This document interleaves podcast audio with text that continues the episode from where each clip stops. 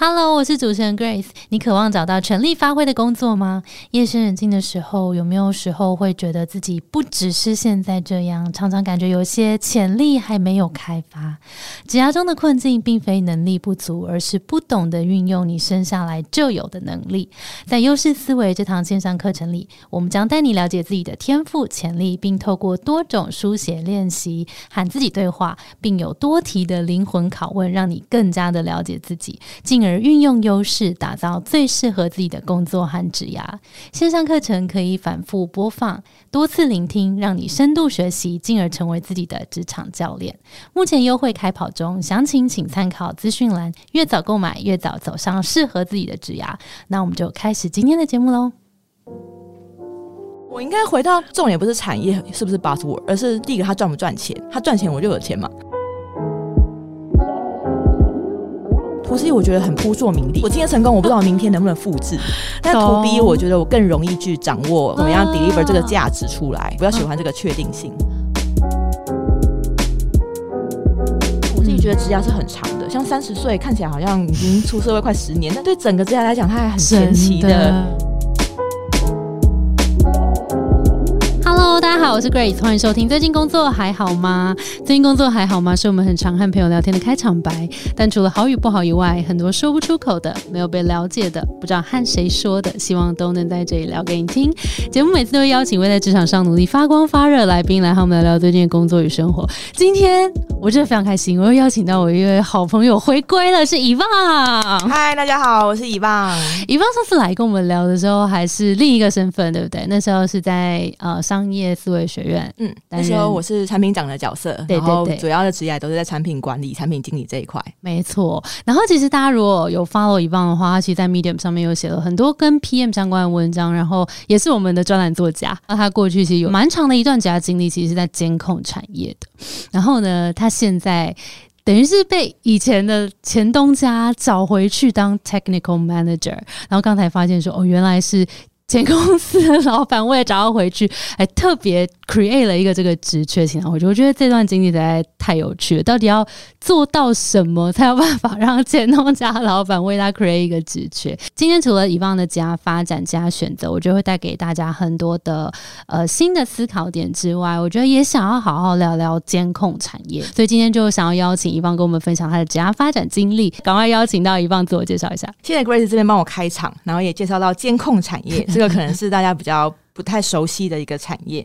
那之前呢，如果呃大家有在看我的这个文章，或是有听到之前的专访，会发现说我的这个职涯经历很多是产品经理，然后可能会印象中呢，我做过 Sharpie 啊、华硕这些公司等等啊。但是我想跟大家说，其实我职涯最长的一段时间呢，是在监控产业。哦，对，这看起来很小，然后就是很逆取的一个产业。嗯，我觉得在这里面呢，学到就是科技这个产业的很多很多的关键字跟一些策略。那我觉得在这里面的学习很。多那正好呢，就是前老公司的老板呢，他也有一些就是新的计划要执行，所以那时候我跟老板聊的过程中当中，我发现，哎，其实我还是很喜欢监控这个产业。嗯，它看起来好像很小、很边缘的一个产业，有 吗？其实也不会吧。我先讲一下什么是监控产业好了。就比如说你在那个马路上啊，会看到那种路口有那种监控摄影机。其实很多商家或者是对百货公司啊，什么都会有摄影机，对不对？呃，在传统的这个监控当中，它是必要，但是呢，它其实很简单，就是收影像，然后录起来。哦，对，需要的时候要去找警卫。对对对对对，没错。所以其实，在这个产业呢领域。嗯，其实有很多那种很便宜的，然后大陆这个工厂啊，因为它只需要记录影像而已。对，但是呢，呃，我在台湾，呃，一开始是参加一个监控的软体新创，后来发现说，如果那个监控摄影机是眼睛的话，那其软体像大脑。那眼睛收进来的东西可能没什么差别，但是你这个大脑能够为它做很多，让它更聪明，然后更省时间的事情。嗯，比如说你可以去判断说，哎，有人闯进来了，我在发警报，其他时候你不用一直盯着看。但是他如果要做到呃节省人力，然后更聪明的话，它其实有很大的发展空间。比如说 AI 啊、物联网啊，就是等等的，它其实都可以有关系的。对对，所以我反而是在这种看起来很小，然后很 old fashion 的一个产业当中，我学到这个科技的这个产业一些很核心的一些技术跟发展的方向。所以我想要在这里面再继续深耕，我还可以做到什么东西？那我可以跟这个台湾的这个硬体产业有什么样的连接？嗯，哎，那你要不要先跟大家聊一下，现在你的这个 technical manager 这个角色现在是在做些什么？呃，那时候呃，公司呢有一些新的专案要去执行，它可能是一些新的产品。要上市，然后呢，可能呃，在北亚的这个当地的这个业务呢，他们需要有一个角色去协助他们了解这个新的需求是什么，产品的技术，然后呢，客户的需要，然后可能是终端客户，嗯，所以这个角色它是一个呃，你既要了解客户。然后呢，知道怎么样去跟他们做提案，也要了解技术，知道我们技术怎可以怎么样去帮助他们解决这些问题。嗯，然后你还要能够做这个内部的一些呃资源的统整啊，我觉得很像在内部创业。对我来说，哦，因为是一个完全新的专案，对不对？对，所以它虽然叫 technical manager，但是对我自己来说，我还是把自己定位成一个产品经理或是专案经理。那这是一个新的专案，那我要去 create 一个产品的 go to market，我们叫做上市计划。那我就把这个上市计划呢，从技术到前端这个流程给它顺起来，然后该有东西就准备好，让大家可以能够上场打仗哦，所以听起来还是一个大 PM 的角色。对，可能我自己过过往就是 PM 吧，所以我会用这样子的 mindset 来来想事情。但是好像多了一点营运的成分在里面，是吗？对，因为它还是需要这个呃。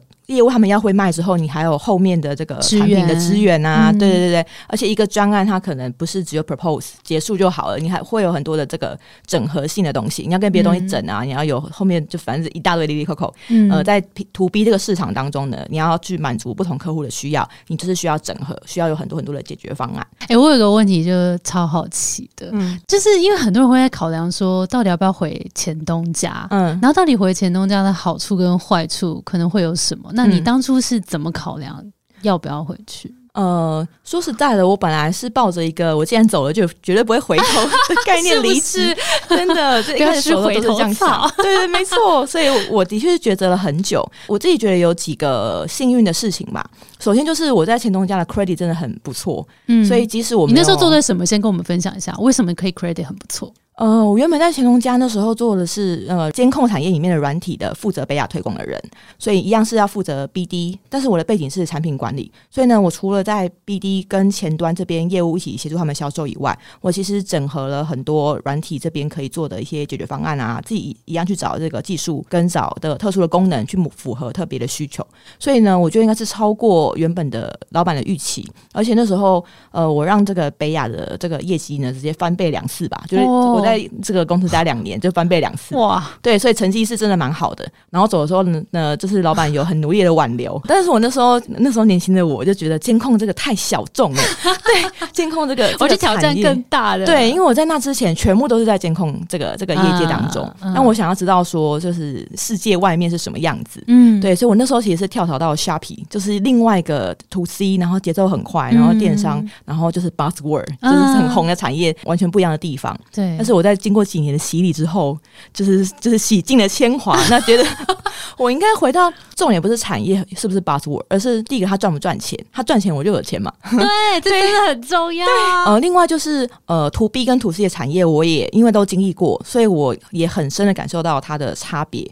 to C 的产业很多是你没办法掌控的，有时候是呃风向，就是市场什么东西流行，什么就红。那有些东西呢，是你有没有撒钱，你行销预算有没有撒下去？那有些是你有没有。够有趣好玩，然后达到某个客群的点。但是 To B 它的需求很固定，比如说我们要做监控产业，那我们就会想知道说，哎，你做监控是为了安全，还是为了要流程要增加效率？我要把过程录下来，然后去找中间有没有问题要去优化改善。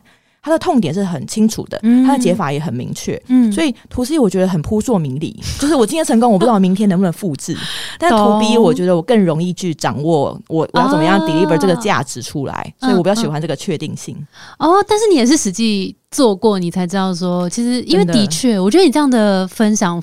非常的具体哎，就是 to B 跟 to C，因为 to B 你会直接接触到这个客人嘛，所以他要什么他直接跟你讲，真的，那你就可以说啊，我可以跟我不可以，对，或是对对，或是啊你要啊有点难啊，我怎怎么解决，就是问题很明确。那但 to C 因为你不是一个人，是大众，所以大众有太多口味跟风向跟各种成因在里面。对，To B 会有一些很多新的技术，但它的核心根源都。很一致，要么我就是要营运有效，要么我就是要安全等等的。它的需求是很核心的，所以你就可以一直累积新的东西上去，然后一直创造价值。我觉得这个长久的关系跟这个长久的解决方案，是我觉得比较有信心去呃让我自己比较能够发挥价值的地方。哦，所以你 OK，我觉得这是一个很很重要的发现。所以后来你就选择回去，对吗？是这个原因？对，这也是一个，就是我想要回到 To B 产业，然后呃，就是正好老板又邀我，我就觉得啊，这个。感感觉是一个很好的机会，所以我就打破自己的原则，还是吃了回头草。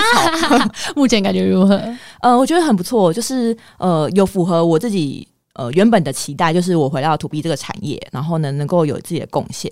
那另外呢，我觉得我出来这一招也没有白走，就是我经历都过了 To C，那我还自己创业过。那所以我现在在公司里面，像我刚刚说的，我把自己当成是一个在公司里面内部创业的一个角色。嗯，我要把一个产品重新 build 起来，那我一样去了解客户的需求，那一样把这个技术跟整个流程弄到顺。我觉得我还是有一些学习，要有价值，然后回到公司里面，然后再做一些呃不一样的事情。那所以跟几年前的我也蛮不一样的，所以这个我蛮喜欢的。这边回来补充一下，就是刚刚有聊到，就是现在的公司的上一段有造成业绩翻倍再翻倍，这边到底做对了什么？哦，说说实在也没有到多难，因为原本业绩没有很高 哦，一开始就量级比较小，是对，觉得是找到好的发展策略。比如说，可能会有人呃，我觉得 BD 这个角色很特别，他是那时候你是 BD 吗？呃，那时候算 BD 对，OK，呃，产品经理的背景，但是我的工作大部分百分之八九十都是在做 BD。对，那我觉得 BD 它跟业务有一个很不一样的地方，就是业务就是我要带来及时的业绩，那 BD 看起来很爽啊，不用背业绩啊。但是呢，其实我要做的事情是去找这个努力的方向。我那时候在这个北亚担任这个软体的 BD 的角色的时候呢，我就在想，呃，我的软体比别人贵，我的这个这个功能呢，因为那时候刚刚开始做，没有做很久，我功能也比别人还要少。那我的这个销售策略到底是什么？那我找到突破点是，呃，我的公司是硬体的龙头，软体是它刚要发展的新产业，所以对我来说，最佳策略其实是跟着我的硬体卖，就是让业务呢，它当它卖成功软体的时候，它可以卖更多硬体，所以它的业绩能够达到。然后硬体又是我们的强项，所以我们就跟客户讲说，诶，这个硬体的的这个品质，你信任我们，你跟我们有长久的关系。那你以前你的软体呢，用别人的，中间其实遇到很多整合的问题。还有你如果出事了，不知道找谁负责。那如果你全部用我们同一家的产品，就让我们的高品质产品，让你就是不用担心有问题。要出出事的话，也有人服务。而且这个整个一起卖呢，就是整个案子的这个 discount 当中，你会有很多东西可以协调。那硬体一台比我们软体贵十倍以上，所以说它硬体都能够买的，它其实不太会是预算问题。对，所以我觉得我那时候找到一个很好的。可复制的销售策略，真的耶！因为其实客户有时候在花钱是真的怕麻烦，嗯，那其实光是解决不要让他麻烦这件事，他有时候就愿意多付钱对，而且我那时候就是一直觉得证明就是很简单的事情，怎么没有人想到？我才发现说，就是习惯卖硬体公司的的人的 mindset，他就是很很习惯就是硬体的规格啊等等的。那我反而觉得我的位置是能够把软体的思维附加价值，对对对，还有这个整合的思维带进去公司里面，然后让大家。能够转的思维，其实后面要推事情，大家就比较有有这个方向。那我问你哦，如果你整理一下你过去的这些累积跟能力都好，就你会怎么定义自己的优势，然后带到现在这份工作？呃，我觉得最核心的优势有两个。第一个就是产品管理的这个能力，比如说我们说做产品就是要发现需求、创造价值。我的重点都还是我要去贴近我的这个 end user，我的使用者、消费者。嗯，然后如果是 to B，它可能稍微复杂一点，比如说工厂有工厂的需求，对，然后药厂有药厂的需求等等。但是我的核心都还是我要能够去找到他们关键的那个需求点是什么。嗯，那产品经理的另外一个能力就是创造价值，就是他能够把手上的工具们都都都都在一起，变成一个产品。工具跟产品比较不一样的地方在于说，工具它可能只是武器。但是武器，比如说菜刀，你要拿来切菜呢，还是你要拿来就是切，还还能切什么？切水果、切汉堡之类。你要拿切不同东西，它的价值是不太一样的。PM 就是要去看说，哎，这个需求大概长什么样子，那我就把我手上的东西这个菜炒一炒，最高的价值，对对对，然后提供给他。所以我觉得这个核心能力是让我到不同的职涯、不同的职场上面，能够让我一直活下去的。听起来很对，很很根本、很核心的思维。嗯嗯，真的。但是除了产品经理以外呢，我我是在创业。业跟在图 C 的过程当中呢，学会到营运力这个、嗯这一块，就是有时候产品成功了，但你后面就是无疾而终，它它未必会一直跟你买。航，对对对，没有嗯续航。那尤其是像电商，电商那个虾皮的 APP 根本不是重点、啊、，APP 做多好，哎，你金流断了，你物流 送不到，你还是。真的对，所以我就发现说，哦，原来这个商业呢，不只是产品要做得好，我后续要怎么样让我的流程是顺的，那要怎么么样让不止我自己能够发力，而是我让每个人想要做这件事情，他想要去推推这个产品的时候，他可以得到丰富的资源，还有专业的这个知识，有这个信心可以去推。所以呢，我反而以前呢都是一个自干王，说真的，就是知道需求之后自干王。哦，自干 什么都自己来，对对，什么都自己来，但是我现在反而更有这个团队，怎么样去 drive 我的不同的、嗯呃，算是业务团队或是行销团队等等的，然后一起去把这个市场给建起来。酷哎！所以以前可能很多东西累在自己身上，然后自己去 output、去产出，然后现在就更善用团队的力量。嗯，哦。哎、我问你哦，你有你有做过盖洛普我？N 年前有做过，但不是跟你一起做的。你是竞争、关联、对，积极、嗯，搜集跟完美，对不对？我？我印象中之前那时候我们工作坊的时候，我还想说，哇，又竞争，然后又积极，然后又要 collect everything，然后又完美主义，那我不就累死了吗？对啊，是吗有这？个印象，对对对对有吗？你就是累死，对，对不对就是累死，对对哎、对。那你觉得为什么你会选择现在这样子的工作？跟这个有什么关系吗？跟你的天赋？我喜欢有把握性的东西，就是自从做了 to C，、然后在创业，然后很辛苦之后呢，我就觉得。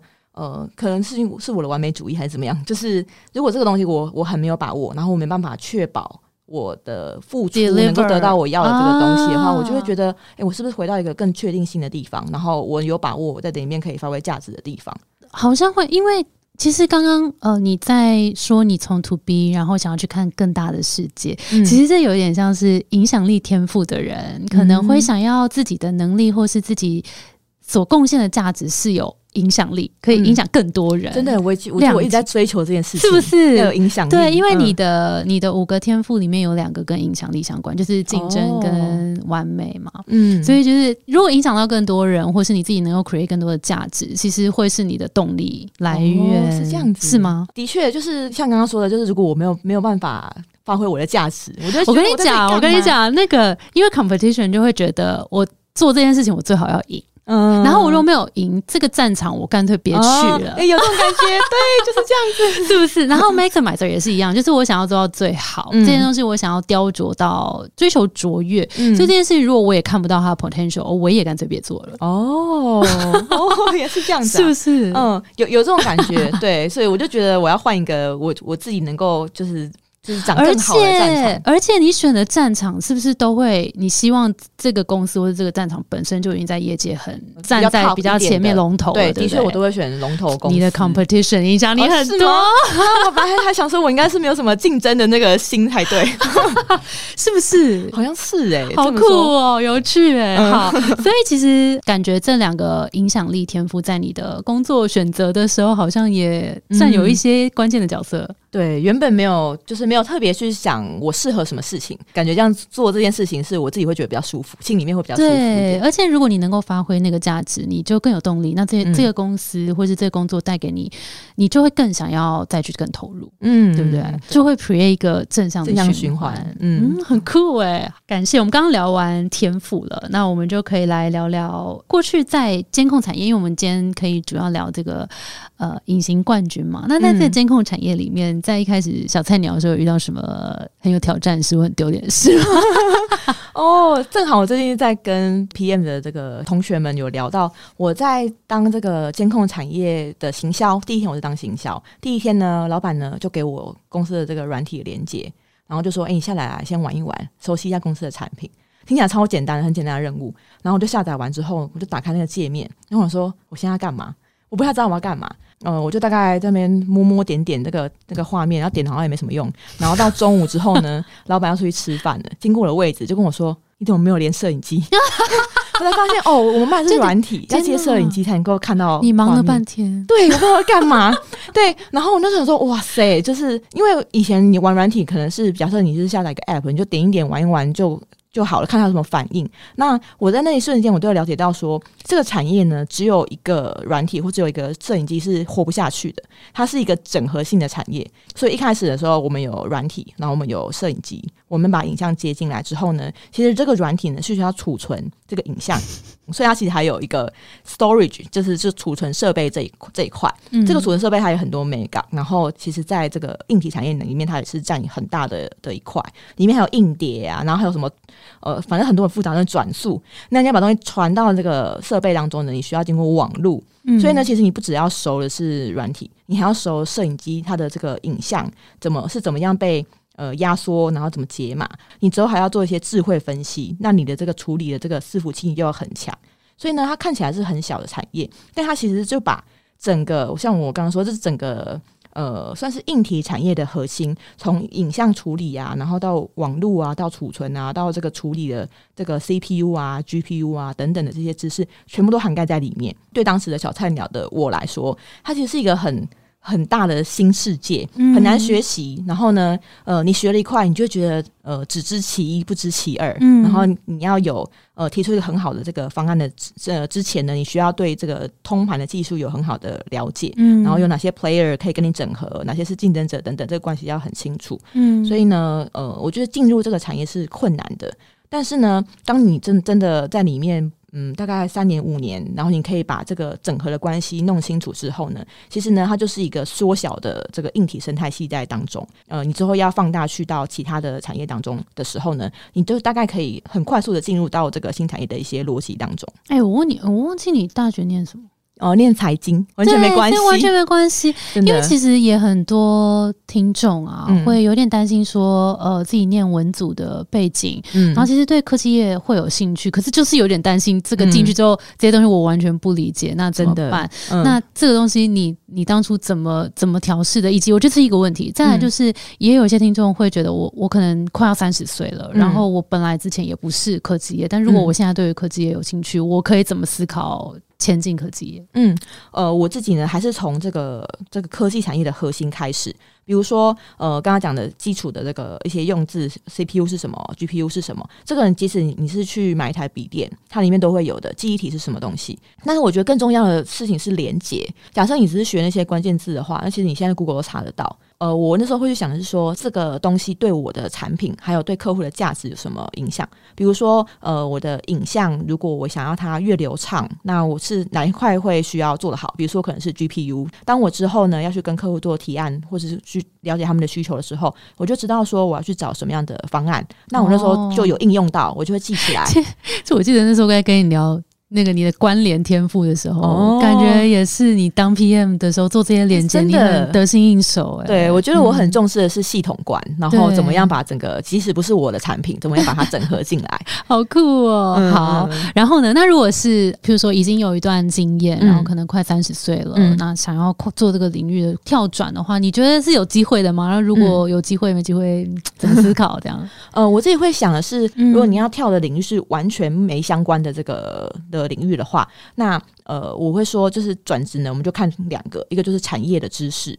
第二个就是就是看你以前累积到现在的这个能力，可能是软实力，可能是你的专业能力。比如说专案管理，它可能是比较专业的这个硬技能，能不能够帮助我去转到一个新的产业？嗯，对。那如果说我之前做的是类似的产业，比如说你科技业，但是里面可能是业主，嗯，那或者说你可能是里面行政的角色，嗯，你对这个产业可能有机会是熟悉的，但是你要在呃了解更多技术方面的这个趋势，或者说你要怎么样去做提案的话，那我就是补足这个技术这一块。所以呢，我会去盘点自己过往的资历当中，哪些是我已经有的牌，我手上的牌我可以打，哪些是我想要去换过来的牌。那我自己觉得职涯是很长的，像三十岁看起来好像已经出社会快十年，但其实对整个职涯来讲，它还很前期的。对，所以呢，你可能今这是无法一步跳过去，但你可以找到中间的石头，你先慢慢累积。这中间你缺了牌，一个一个换，那你可能靠在公司里面做一些专案，或是靠跳到中间的这个公司，慢慢再去往上累积。所以我觉得不用太急。我觉得换牌这件事真的是，我觉得大家可以思考的一个点，就是当然我要知道我身上有什么样的优势，然后如果我想要去那个地方，我拿我这个很强的去换我想要累积的经验。你过去在累积的时候，从什么时候开始有这样的概念，在选择职业、选择工作的时候。其实我的第一份工作就是在刚刚讲那个新创的时候，我待很久，待了五六年吧，因为那是一个快乐的环境。嗯，然后我在里面的，几乎没有危机意识，也没有想过要累积这件事。那反而是在我做了一个产品上市之后，它的成绩不好，然后我开始想说我要去找新的机会的的时候，嗯，我才发现六年内没有改过履历，然后没有想过我的价值在哪里，太快乐，对对对，超级快乐，没有想过要离职。就第一个担心就是说，哎，我在监控这个产业，我怎么跳到别的产业去？我就开始想说，那我有什么东西是呃我很特别，然后可以去说嘴的？那那时候我是跳到华硕，为什么我可以嘞？就我就发现，我在这个小公司工作里面的第一年，做了某一个网通的客户的专案，正好是华硕这个网通部门他们想要我拥有的，所以我跟别人比起来呢，我就多了这个，我知道这个产业在干嘛，对，然后我又有了监控的这个需求，突然用这张牌换到一个大公司的牌，对，那去了大公司牌之后呢，在华硕这种公司就开始会被业界注意到。说真的，就是那时候 LinkedIn 每天都有人在敲我，我就很生气，哇，对，然后就开始更有意识知道说，哦，原来这个市场需要是这个东西。猎头他跟我说，他看上我的点是什么，我就跟他聊，然后我就发现说，哦，原来业界要的这个需求是这样，所以我会鼓励大家，就算你没有要转职，你也可以常常去跟猎头联系，一直有这个累积的意识呢，是要平常工作就有在思考那个关键字怎么收集的，嗯才会要换牌的时候发现，哎，不知道什么东西可以换。真的耶？那你从华硕怎么换去？呃，我在华硕待一年之后，我累积到了这个硬体产业，然后大公司这张牌。对，然后那时候是呃，我在第一间公司的时候呢，有一个被我整天被我欺负的工程师，对他，他就跳到现在我的这个监控产业龙头。当老板问他说，呃，想要找一个北亚做软体的人的时候，他推荐谁？虽然说我一直欺负他，但他第一想到就是我。怎么会这样子呢？因为我有累积我的 我的这个品牌。就 P N 的工程师就是这样子，就是你你。不要想要讨好他，你要帮他创造价值，帮他挡掉事情。然后，但是呢，当他答应你的事情他没做到的时候，你就是要逼他。对，因为让他知道你是个负责任的 P。对对对对对，我们就一起为了结果负责。对，所以虽然我逼他，但是他知道我们是一起为专案好，然后他的 performance 也会好。好，所以这也让我觉得，就是职业要看长远。你现在真的就是可能跟他未必关系很好，但是你有创造一些价值，那之后呢，就是下下的工作的时候呢，他还是会想到你。真的？那你觉得在过去这段？经验里面啊，你怎么看待这个跨领域跟垂直领域的关系？嗯，呃，我自己之前也有过这样子的焦虑，然后尤其是我在怎么样的焦虑？那就是都有一直换工作，因为在呃刷皮之后，我是在呃刷皮待两年，然后接下来的新创旅游新创待了一年，然后呢，在商业社会学院大概待了两年，我觉得都不算久。然后的确呢，有一些猎头找我的时候，他们帮我 refer 出一些呃到一些公司的时候呢，公司会直接打枪说他觉得我不够稳定。如果是 to B 的公司，尤其会这样子，所以我那时候的确会有焦虑，也会想说，就是这个公司我要撑久一点，就是 就是要累积久一点。但是我最后我自己发现呢，如果你是在很好的公司、很好的资历，呃，那时间比较短，这件事情大家的那个容忍度会相对高一点。的确会有人有 concern，公司里面的员工没什么流动的这种公司的话，他的确会追求看你的稳定度，但是不是所有公司都是这样子。嗯，然后如果你的资历够好的话，他们。呃，会忽略这个这个问题，前提是你前面的这个战功要很好。哎，我问你哦，你现在是不是也会开始面试人了？呃，有。那你自己是筛选人才的时候，你换到面试官的角度的时候，你是怎么在看人才？我会先看的是我当下的需求是什么。哦，假设我之前是在这个新创公司，我要找产品经理的话，那稳定性我对我来说还好。我反而希望的是，呃，有比较 aggressive 去争取自己职涯的人特质。对，然后我看他的这个作品，他是不是？能够独当一面的去做完完整的规划，他是不是能够在一间公司待很久？我自己倒是觉得还好。我反而觉得说，呃，公司要能够给他职涯的成长，就是要跟他能够一起一起成长，然后给他更多的帮助，他就会愿意在这边待久一点。那你自己觉得，如果你来看 PM 这个角色好了，你会建议大家在一个地方深耕久一点，还是你觉得 PM 有一些比较多跨领域的经验比较好？呃，还是像我刚刚讲的，他很看产业的知识，你懂不懂这个产业，这代表你懂不懂需求。然后第二个就是看你的这个专业能力。如果是在产业知识的话，我会。会建议这个 PM 他能够尽量留在类似的产业，因为越资深的 PM 会越会看你对这个产业的理解程度。那另外一个是核心的这个技术能力，它可能包含的是专案管理能力啊，或者产品管理的能力，因为它是一个整合性的角色，它的最重要的目标就是产品成功卖钱。所以说，在在这个设计这个核心当中呢，如果你能够 involve 到这个那个创造价值的流程当中越多，那你其实就能够成为一个比较资深，然后能够影响更多面向的一个 PM。那之后你要转到其他领域的话，你会比较容易一点。我最后有点想要问一下，就是回顾职涯这么多年，嗯，你会说哪一段会是最迷惘或焦虑的吗？呃，最迷惘的时候应该是前一段吧，毕竟印象深刻。前一段在商业思维学院在创业，因为新创公司跟这个传统我在其他的。大公司里面的这个角色是很不一样的。他在公司我可以好好的当一个产品管理，做一个 BD 的角色。但希望公司什么都要做，你可能要写文章带流量，你可能要去看广告 GA，你可能还要去做图，你可能要上课等等，什么都要做，全能对，什么都要做。然后我原本给自己的期待是说，只要是对业绩有帮助的都要做。但是呢，当你在思考自己职业的时候，你会开始怀疑说：那我做这些事情对我自己的职业有有累积吗？嗯，我做图跟我的职业有关系吗？嗯，那如果想要往产品管理、产品经营这边走，那我现在做的这些事情会不会是反而是就是让我更更分心了，无法聚焦？嗯嗯，所以那时候会有很多的，就是我到底想要做什么？我我最后有跟我的这个 mentor 有有一些聊天，然后他就说，其实我应该去想三件事情。一件事情是我觉得我应该做的，就是我的责任。在前一段职涯当中，我大部分把时间花在我应该做的事情上。第二件事情是我喜欢做的，比如说以前很喜欢写文章，然后呢，我也算是擅长写文章。但是呢，就是为了前公司要去呃带一些流量，我可能会写很多的广告文。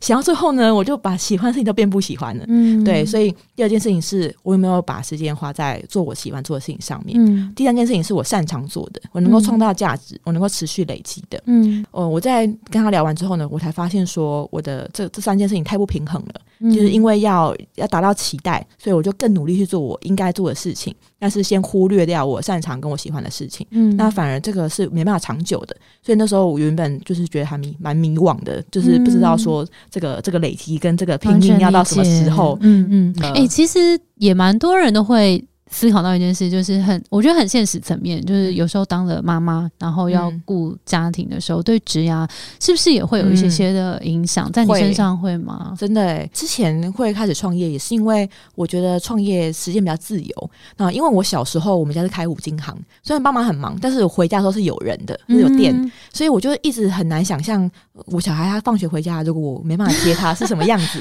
的确有达到这个目标，但是呢，除了这个陪伴的时间以外，我发现品。值就没顾到，嗯，因为我就是每天都很暴躁，就每天有焦虑。我反而是想说，哎，我现在的工作，我去跟我的这个老板谈，说我能不能早点下班去接小朋友，其实是可以谈的。对，所以我现在就有达到跟接小朋友回家这个目标。对，那也品质也比较顾得到。恭喜，恭喜！好啦，今天非常感谢遗忘真诚的分享，跟我们分享了很多跟监控业有相关的产业知识，嗯，然后 BD 相关的，然后质押发展，我觉得这一块很精彩。就是在每一段时间拿卡，拿什么样的卡去换什么样。的卡，然后希望大家听完都可以清楚自己的卡片，然后知道接下来想要换什么，然后接下来路上可以更顺利。那最后想要问一下，以望有没有很认同的 quote，然后也可以跟我们的听众分享一下。